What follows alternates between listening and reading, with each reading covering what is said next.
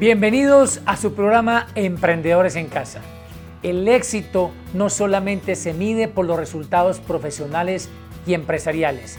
El éxito ante todo tiene que ver con la calidad de vida.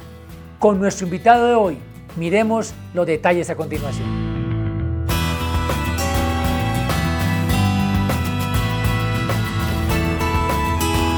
Nuestro entrevistado de hoy se llama Julián Castañeda un chico que empezó a crear empresas desde los 19 años y a sus 28 años de edad ya tiene tres empresas creadas, eh, estudió administración de empresas, autor de cinco libros, cuatro de ellos bestseller internacionales en Amazon, de modo que es una persona que seguramente nos brindará valiosas enseñanzas para el emprendimiento. Julián, bienvenido a nuestro programa Emprendedores en Casa. Muchísimas gracias por la invitación, Mauricio, encantado de estar acá. Bacano que estés con nosotros. Julián, ¿Cómo empiezas con el emprendimiento? ¿Por qué te da por crear empresa desde tan joven? A los 14 años, por alguna razón que no me acuerdo, eh, llega a mis manos el libro de Robert Kiyosaki, Padre Rico y Padre Pobre. Yo lo leo a esa cortada y me doy con la claridad de que yo tengo que ser un gran empresario.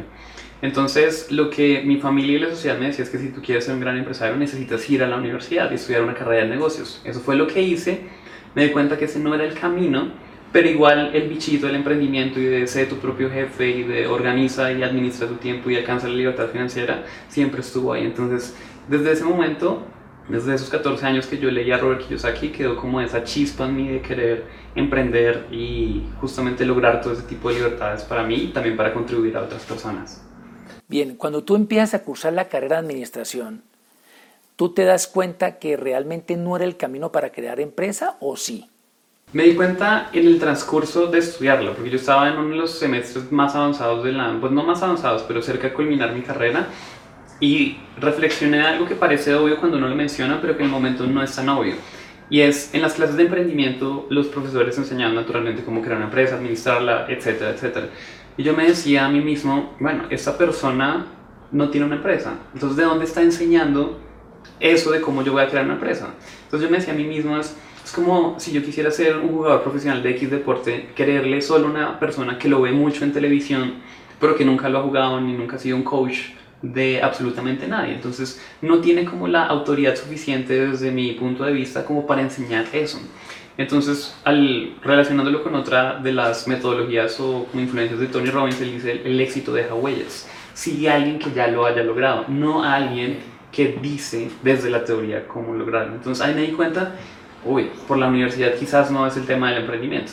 Entonces yo empiezo a volcar mi atención y mi energía a aprender de libros, de cursos por internet, incluso de conferencias y seminarios de gente que ya lo ha logrado, que son personas como las que yo quería ser en ese momento. Ok, o sea que te fuiste más por el camino de la autoeducación, porque te diste cuenta por lo que me estás relatando que no había coherencia, que los profesores que enseñaban a crear empresa, para decirlo de manera más simplificada, no habían creado una, no, había una experiencia que lo respaldara. Y te diste cuenta que ibas a ser formado como administrador de empresas para ser empleado de la empresa de alguien que ya la había creado y que seguramente ni habrá pasado por la universidad, porque eso ocurre mucho. Bueno, tengo entendido que a los 19 años tú creas tu primera empresa. ¿En qué consistió esa primera empresa y qué fin tuvo? Nosotros en la carrera de administración de empresas teníamos dos opciones para graduarnos. Una de ellas era un proyecto de grado o trabajar literalmente en una empresa en una práctica profesional. Yo seguí el proyecto de grado, que era un proyecto de emprendimiento, y yo lo quise llevar mucho más allá. No solo quería un documento, sino quería realmente una empresa. Convenzo a un grupo de amigos de la universidad para que invirtiéramos mil dólares de la época e importar una tecnología de China que queríamos comercializar aquí en Colombia. Lo hicimos, Luego de que nos graduamos, bueno, ellos lo veían solo como el proyecto de grado, yo lo veía como más allá. Yo me quedé con la empresa de cierta forma, la seguí manteniendo y manejando.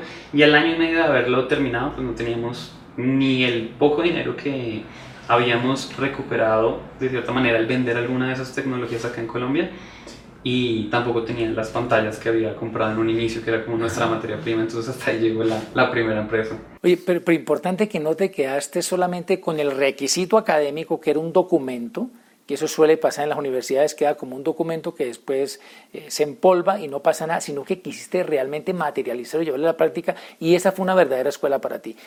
Y mm, luego emprendes un segundo proyecto, haces una segunda empresa. ¿Esa de qué se trató? Me uní con un amigo que es diseñador gráfico, un gran diseñador gráfico, y decidimos crear una empresa de peluches. Entonces decidimos crear una línea de peluches diferentes, no el típico peluche como tierno que, que es un osito o un perrito, sino más bien eran peluches como con diseños innovadores y eran diseños en 2D. Nosotros vendíamos eso y nuestro target, nuestro público ideal eran niñas de colegio que estaban entre los 12 y los 17 años más o menos, porque ellas veían el producto y literalmente lo querían.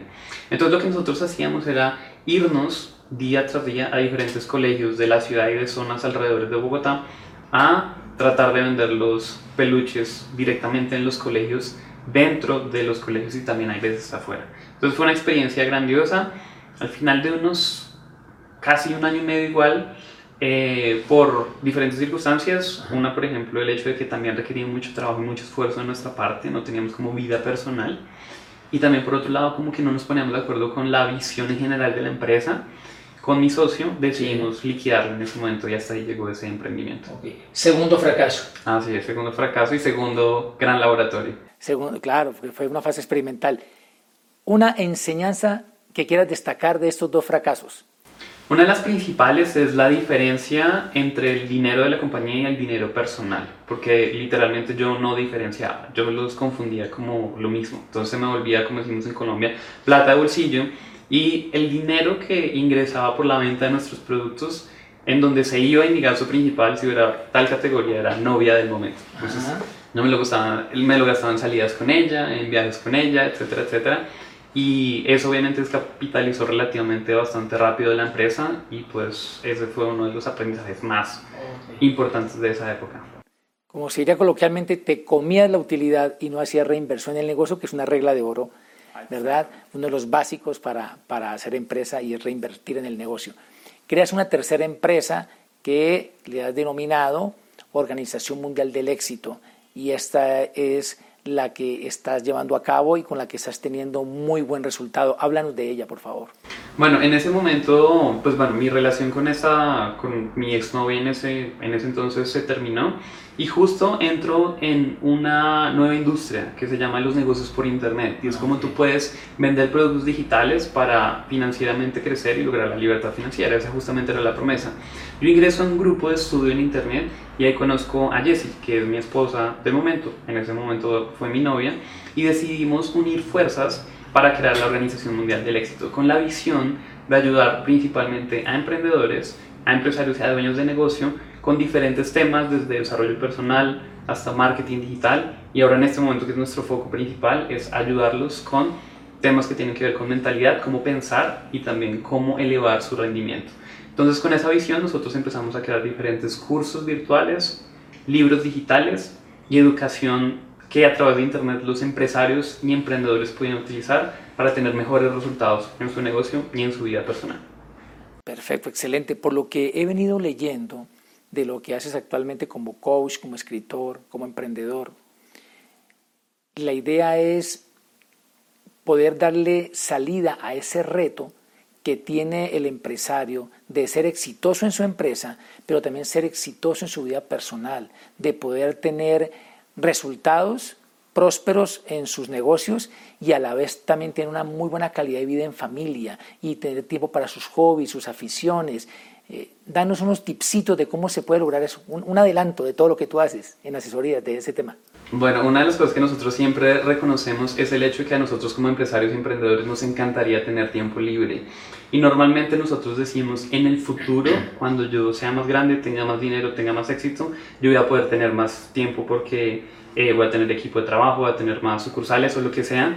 Pero la realidad es que nosotros, entre más evolucionamos y más crecemos, más inmersos y esclavizamos, eh, esclavizados estamos en, nuestra, en nuestro negocio. Más te absorben los negocios. Normalmente es así. Normalmente es así. Entonces lo que nosotros decimos es, no hay que esperar a que llegue ese momento ideal para poder tener más tiempo libre, sino la idea es empezar a construir y cultivar hábitos en este momento que te permitan a ti disfrutar por lo menos un día a la semana en este momento. O sea, no hay que esperar allá. Entonces, en ese contexto, lo que nosotros le decimos a todos nuestros clientes es, al igual que tú tienes una meta financiera de ingresos, que es esta cifra de lograr facturar al mes o al año, también ten una meta de días libres que tú vas a compartir con tu familia, si eso es importante para ti, en el mes, en el trimestre, en el semestre o en el año. Entonces uno dice, quiero compartir, eh, no sé, 80 días en el año con mi familia.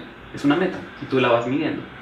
Entonces no se vuelve algo que en el futuro tú vas a obtener como resultado de tu trabajo, sino se vuelve como algo que tú estás de cierta forma decidiendo, eso es importante para mí y yo le doy, voy a dedicar el tiempo suficiente y necesario para compartir tiempo con mi familia, jugar, eh, no sé, tenis, tenis sí, o salir bicicleta, cualquier cosa que sea apasionante para uno.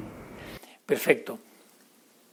Sé que también eh, estás metido mucho en el tema de las redes sociales, en el marketing digital, y, y bueno, hay como una dualidad si las redes sociales realmente son un entretenimiento con el cual se pierde tiempo, pero también son una palanca para poder promover negocios, promover emprendimientos y hacer proyección profesional.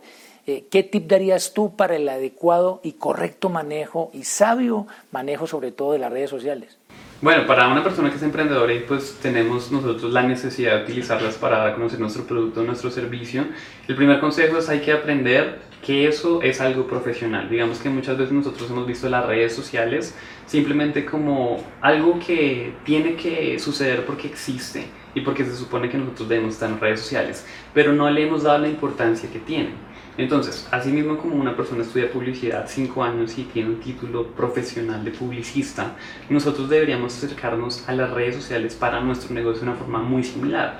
Verlas como algo profesional que nosotros necesitamos, uno, entender, dos, estudiar y tres, aplicar para poder nosotros tener resultados. Eso en el campo de los negocios y de cómo utilizarlas para promover.